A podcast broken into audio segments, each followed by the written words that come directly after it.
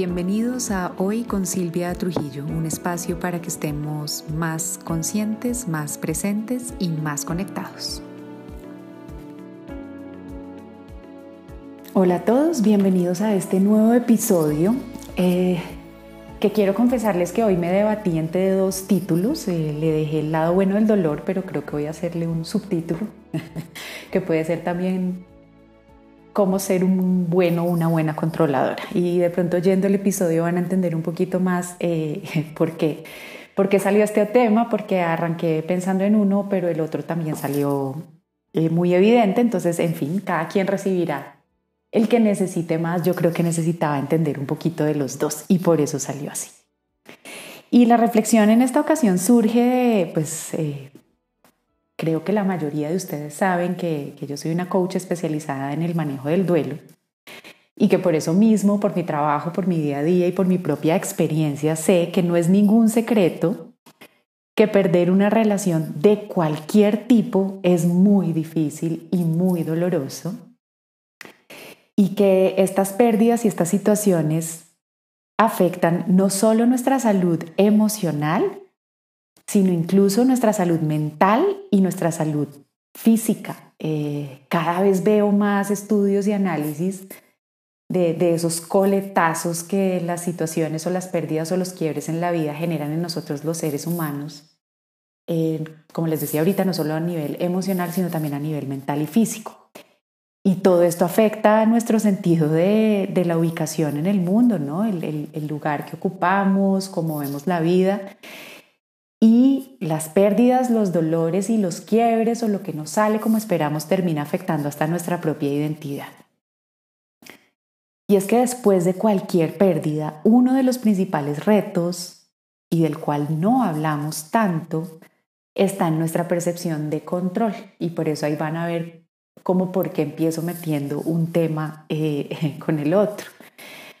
Y es que me di cuenta que esa percepción de control cuando estamos frente a una pérdida o, un quiebre se ve muy afectada, pero claramente la pérdida, el quiebre o la situación opacan esa conciencia, la sensación de control, pero ahí está.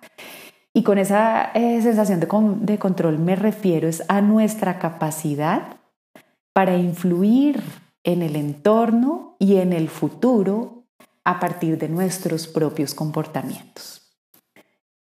A esta definición, a esto que acabo de decir, lo voy a denominar el control post. Porque acá en esta definición llegué al primer hallazgo importante del episodio de hoy y es separar el control entre el control pre y el control post. Porque, y me di cuenta y fue una gran revelación, yo siempre me he definido a mí misma como una controladora en rehabilitación. Pero creo que me autodefinía así porque estaba entendiendo el control desde el lado de la prevención, ¿no? Como el, el control desde el querer evitar que algo, lo que sea, pase, o sea, desde llegar tarde hasta que me miren feo o me cuestionen o, ¿no? o lo que sea. Y en este caso, cuando entendemos el control como prevención de algo, como ese control pre de evitar que algo pase, y sufrimos una pérdida de cualquier tipo, caemos muy fácil en esa creencia generalizada que las cosas que pasan en gran parte son el resultado de factores externos como otras personas, o la suerte, o el azar, o el destino, ¿saben? O el precio del dólar o lo que sea. Y es ese entendimiento el que le suma a las pérdidas la pesadísima carga de la falta de control, haciendo que esas experiencias de quiebre o de lo que no salió bien sean todavía mucho más complejas. Entonces voy a, tratar de sintetizar. Cuando mi definición del control está en mi capacidad o no de prever o de evitar que algo suceda, cuando algo efectivamente sucede, me complico, me complejizo más y hago mucho más difícil un proceso de duelo y una respuesta correcta a la situación. Entonces, este control pre nos lleva a pensar en medio del revolcón de emociones que de por sí ya estamos viviendo por una pérdida, por un fracaso, por algo que pase, que somos víctimas de las circunstancias, que no podemos hacer nada.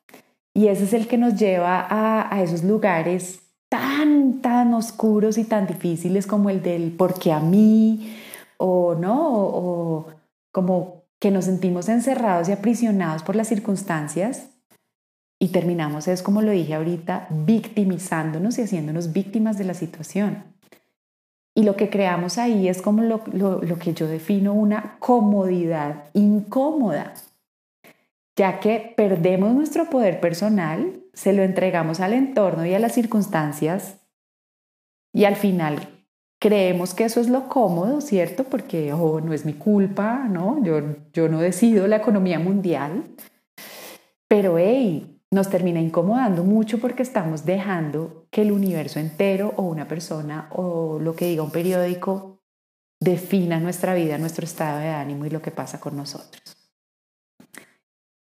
Y con esta pérdida de poder lo que hacemos es que quedamos como anclados en el dolor y en la situación dolorosa. Y la verdad es que sí, quedar anclado y, sentirnos como víctimas de las circunstancias es una posibilidad y sin duda, como digo yo siempre, es una posibilidad básica, pues, básica y respetable y válida. Lo que también digo siempre es que es solo una posibilidad, más no la única respuesta posible que tenemos ante una pérdida. Porque a partir de mi propia experiencia y, lo que compruebo en los procesos de acompaño, es que tenemos dos posibilidades más. O sea, este quedar anclados y atascados en la situación dolorosa no es la única respuesta posible ante una situación de pérdida. Hay dos posibilidades más que reconocí a partir de mi propia experiencia. La segunda, en este caso, pues después de esa de quedar anclados, es seguir la vida como si nada, o lo que yo denomino una tendencia boomerang, que al final lo único que hace esta es enmascarar el dolor y distraerlo.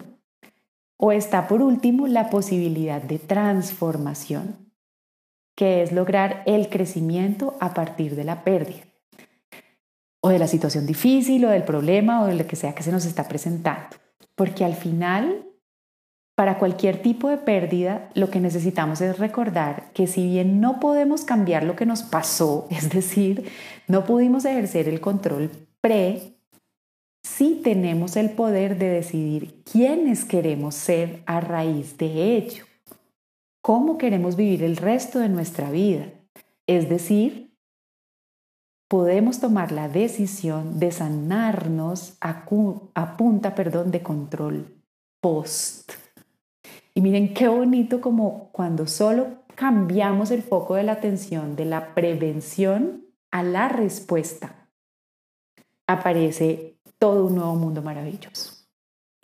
Y esto yo lo había encontrado en mí misma y, lo uso mucho en mis procesos de acompañamiento, pero encontré al investigar para este episodio que en términos académicos elegantes y más científicos, por decirlo de alguna manera, esta experiencia de sanar, de responder y de crecer después de una pérdida de un dolor tiene el nombre o se le puede denominar como vivir un crecimiento inducido por el estrés, o en este caso, tener crecimiento inducido por el dolor o por una pérdida o por lo que sea.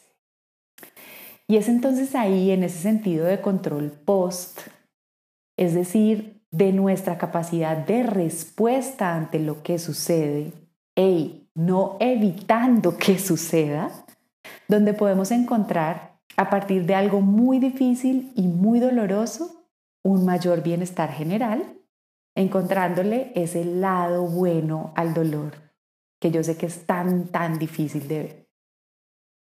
Y digo podemos, porque lamentablemente ni siempre, ni todos nosotros optamos por esa tercera posibilidad. En primer lugar, porque las otras dos que salen del control pre, es decir, o victimizarse o evadir, como les decía antes, además de normales, son válidas.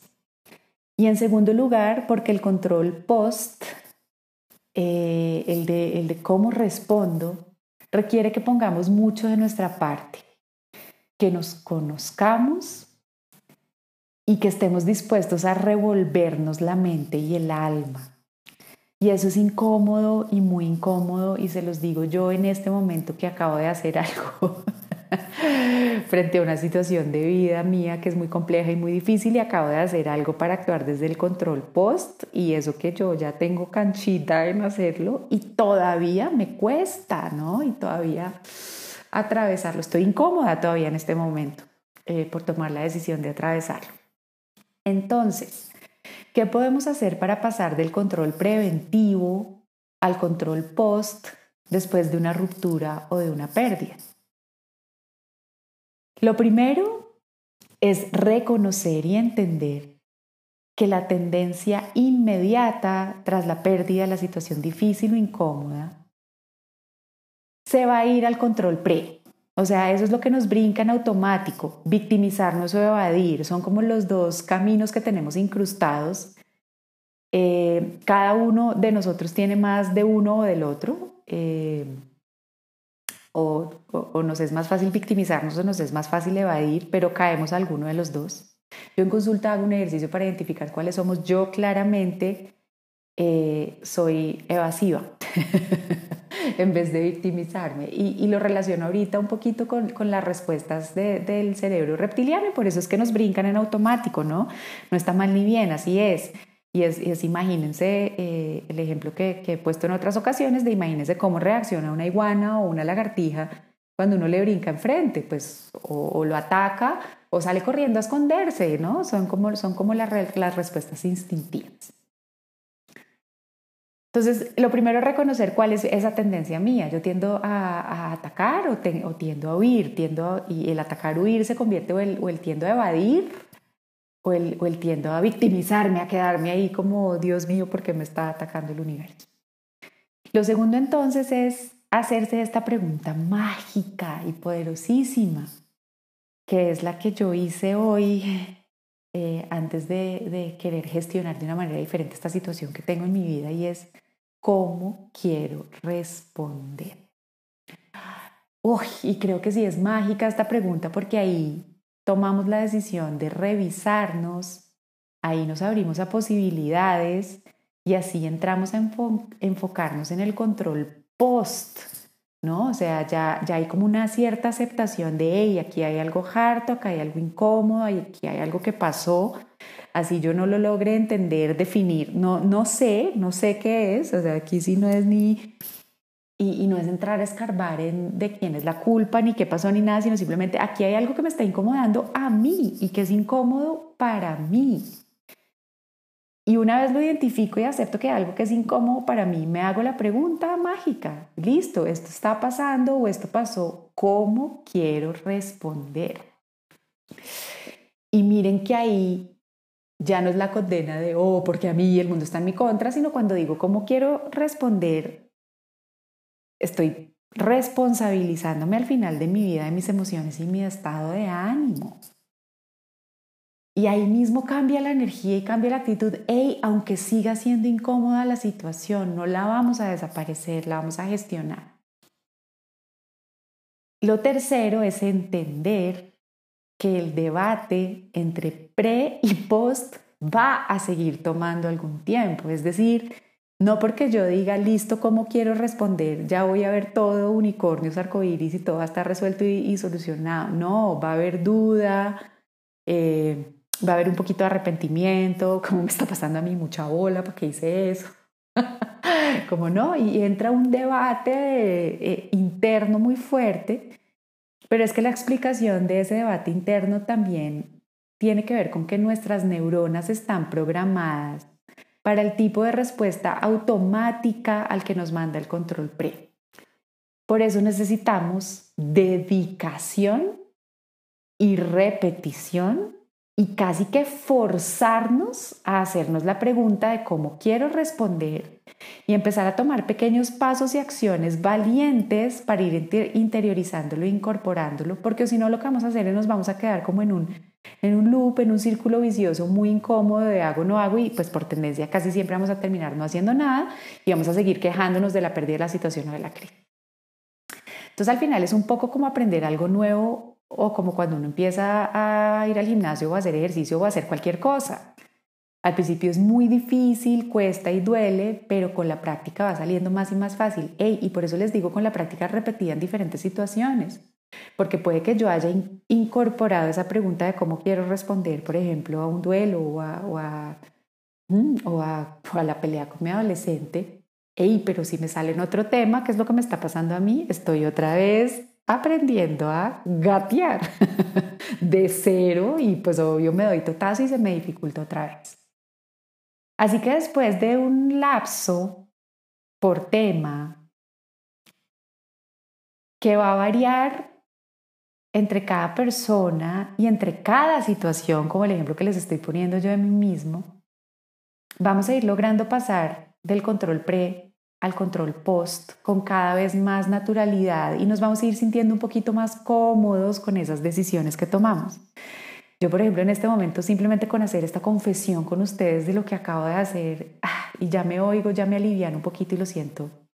Lo siento mejor y me siento un poquito mejor de haberlo hecho, aunque sea incómodo, difícil y aunque no tenga claro a dónde me va a llevar a hacer lo que. Pero casi siempre habrá que pasar Em, y nos va a seguir pasando, como les digo, en múltiples situaciones y, en, y en, en, el resto de nuestra vida se van a seguir presentando situaciones y dolores complejos y difíciles. Pero la diferencia va a ser en la rapidez en que logramos tomar conciencia de estos tres primeros pasos ante la dificultad. Se los repito, el primero, reconocer y entender pasó algo difícil y cuál es mi tendencia, lo estoy evadiendo, me estoy victimizando. El segundo, hey, hacerme la pregunta poderosa, listo, esto está pasando o esto pasó, ¿cómo quiero responder yo? Eh, y la tercera, saber que voy a estar ahí divagando un rato entre sí no, sí no, pero que el paso a la acción y echarme al agua con algo, esa, esa valentía, tarde o temprano va a ser, va a ser eh, recompensada. Porque cuando empezamos a lograrlo, va aumentando nuestro sentido de control. Y cuando nos damos cuenta de lo infinitamente poderosos que somos para responder, ahí es donde vamos creando este crecimiento inducido por el dolor. Ahí es donde estamos creando la transformación y el renacimiento en una nueva persona que como mínimo va a salir más empoderada y dándose cuenta y que el universo no conspira contra uno, salvo que eso sea lo que uno quiere creer y pensar, por eso Y razón. Y a quienes se quedan ahí les quiero preguntar cómo les está yendo con eso, ¿no?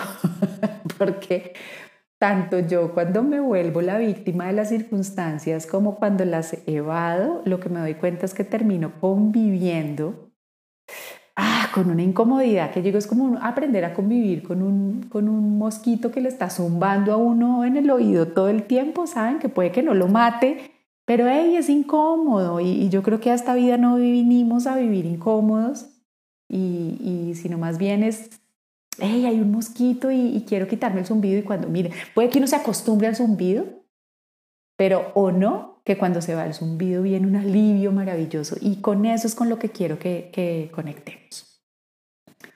Y sí, por mi propia experiencia y por los procesos que acompaño, sé, sé que las personas logramos eso, logramos ese alivio y logramos crecer a partir de nuestras experiencias dolorosas.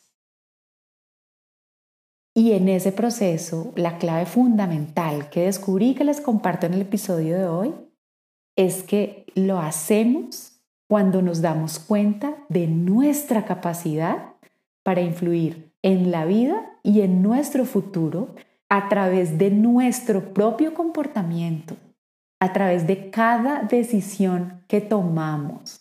Y a través de cada pequeño acto de valentía que yo sé y se los digo, siente uno que se atraviesa el alma, pero que en el momento en el que lo hace, se le devuelve como con un efecto péndulo de valoración y, como que lo recompensa y lo premia a uno. Y nos vamos dando cuenta que si bien no pudimos evitar el dolor o el quiebre o el fracaso o el dolor o la situación, sí estamos siendo capaces de atravesar la adversidad y de reajustar nuestra vida de manera independiente a lo que ya pasó. Y que eso que ya pasó fue al final, o lo que está pasando, si todavía está pasando, es lo que nos está permitiendo crecer. Y como suelo decir yo, es lo que nos va a permitir caernos mejor a nosotros mismos. Y ustedes dirán, no, pues ¿qué, ¿a qué precio? Y sí, yo sé que somos una sociedad y somos personas que buscan la gratificación instantánea y que creen que lo que los hace sentir bien consigo mismos es estar o churros o vestirse bien o tener un Instagram maravilloso o, ¿saben? O estar en mil fiestas y planes y viajes en el planeta. Pero yo creo que todos al final, al final, al final reconocemos que no, que al final lo que nos da sensaciones de bienestar en la vida es estar eh, orgullosos de nosotros mismos e irnos a dormir por la noche tranquilos y en paz con nosotros. Y ese es el lado bueno del dolor. Es recuperar esa capacidad de empoderamiento y de volvernos los dueños de las respuestas de nuestra vida y de nuestra historia. ¿Cuáles van a ser los resultados? Ni idea, pero esa sensación de satisfacción con uno mismo no tiene precio. ¿Y por qué les comparto este lado bueno del dolor? Porque en el fondo sé que es una noticia esperanzadora para cualquier persona que esté pasando por un duelo, por el que sea. Y porque de pronto es el mensaje que necesitaba también yo darme a mí misma frente a esta situación que estoy viviendo y frente a la cual estoy respondiendo. Porque sé, sé lo que se siente creer que estamos perdidos en el mundo. Sé lo que se siente creer que el universo conspira en contra de nosotros Sé lo que se siente pensar y sentir que estamos solos y que no hay nada que podamos hacer. Pero también sé que de ahí podemos salir. Y sé que lo hacemos paso a paso, recuperando el sentido de autonomía que aparentemente habíamos perdido. Es decir, sé que lo logramos pasando del control pre al control post. Entonces, en conclusión, sí, los dolores pueden ser un catalizador para el crecimiento. Que no nos guste, que no nos encante, que no estemos de acuerdo, es tema de otro episodio. Pero podemos no solo sanar, sino crecer a partir de experiencias adversas y ganar fuerza interior y madurez después de las pérdidas. No solo recuperando nuestra sensación de control, sino incluso llevándola más allá de sus niveles previos, a la pérdida de largo plazo y a lograr un sentido de mayor como compenetración y empoderamiento con nosotros mismos a punta de ajustar el control previo al posterior y hacerlo en un área de nuestra vida nos va dando impulsito y cancha para hacerlo en otras porque como les digo se nos seguirán presentando situaciones para hacer este ajuste y para crecer. Perder o estar incómodos o vivir situaciones difíciles nunca será fácil. Pero quiero hoy con este episodio dejarnos una lucecita en medio de la oscuridad. Y es que si bien el proceso puede llevar tiempo y va a ser incómodo, todos, todos al final tenemos la capacidad de sanar, de recuperar una sensación de control y de volvernos en mejores personas a partir de lo vivido. Espero que este episodio les aporte, sin duda para mí ha sido fundamental en el momento en el que estoy viviendo. Les dejo un abrazo gigante y nos oímos en el próximo. Bye.